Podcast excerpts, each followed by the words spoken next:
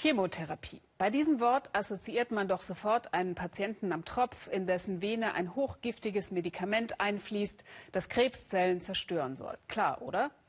Was aber, wenn durch die Kanüle eine völlig andere Substanz in den Körper des Patienten fließt? Weil verbrecherische Mediziner und Politiker damit Geld machen. Der Super-GAU für den Kranken und seine Familie kommt aber vor. Weltweit sind Ermittler und auch die Pharmafirmen selbst auf der Suche nach gefälschten Medikamenten. Einen besonders grausamen Fall zeigen Daniel Harrich und Thomas Reuter im mexikanischen Veracruz. Die Ostküste von Mexiko, ein Vorort von Veracruz.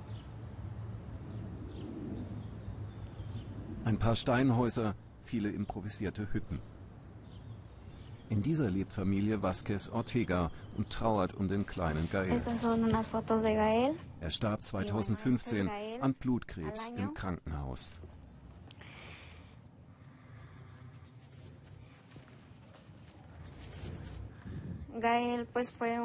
Hier war er vier, ein lebhafter Junge, dem es Spaß machte, mit seinen Freunden zu spielen. Das ist Gael, etwa einen Monat bevor ich ihn zum letzten Mal in die Klinik brachte.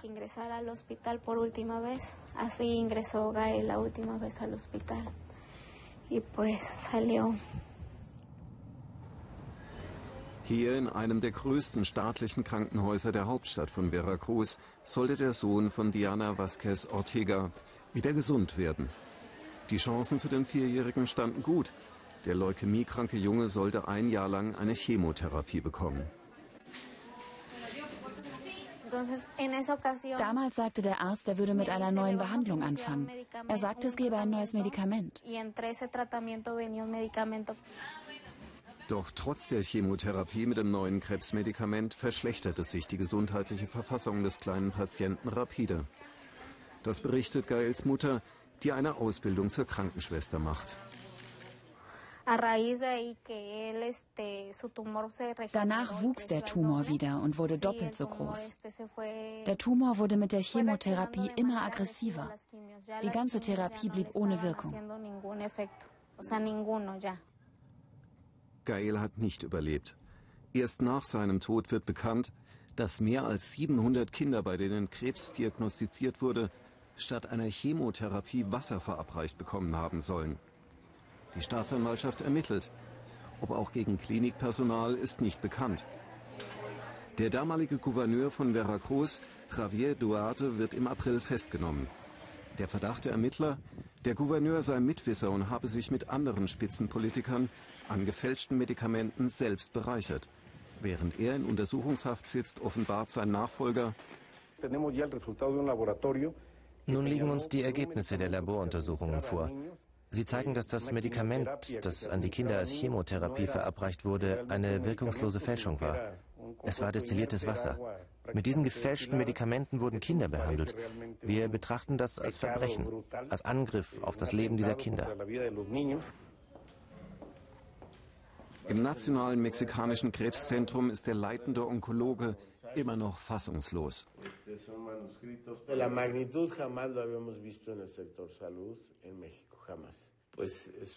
So etwas in der Größe wie jetzt in Veracruz haben wir noch nie im Gesundheitswesen von Mexiko erlebt. Und ja, es ist eine Tragödie, die jede medizinische Dimension überschreitet. Eine Familie mit einem an Leukämie erkrankten kleinen Kind, das 80 Prozent Überlebenschancen hat, muss jetzt mit dem Gedanken leben, ihr Kind ist gestorben, weil ihm nur Wasser verabreicht worden ist. Es ist ein Verbrechen gegen die Menschlichkeit. Auch Mitarbeiter dieser staatlichen Krebsklinik in Jalapa sollen an dem dubiosen Geschäft beteiligt gewesen sein. Ebenso wie Angestellte des Gesundheitsministeriums von Veracruz, so die Erkenntnisse von Ermittlern und Wissenschaftlern. The counterfeiting uh, of uh, medicines Arzneimittelfälschung ist eines der profitabelsten Geschäftsfelder überhaupt. Darin verwickelt sind Privatunternehmen ebenso wie Beamte, die Teil des organisierten Verbrechens sind. Das ganze kriminelle Netzwerk, das in den Handel mit Arzneimittelfälschungen verwickelt ist, geht hinauf bis zur Regierungsspitze, zu Gouverneur Duarte und im Fall Veracruz zu vielen Ministern unter der Regierung Duarte. Es handelt sich also um eine kriminelle Organisation, in der der Staat selbst zur kriminellen Organisation wird. Das betrifft leider ganz Mexiko. Und die Fälle, die jetzt in Veracruz bekannt wurden, sind nur die Spitze des Eisbergs.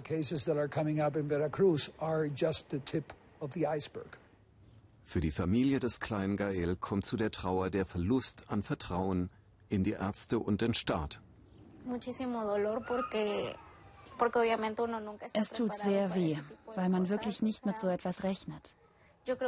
Abgesehen davon, dass man den ganzen Prozess durchgemacht hat, ist man nie darauf vorbereitet und bereit, diese Person, die dein Leben geworden ist, sterben zu sehen.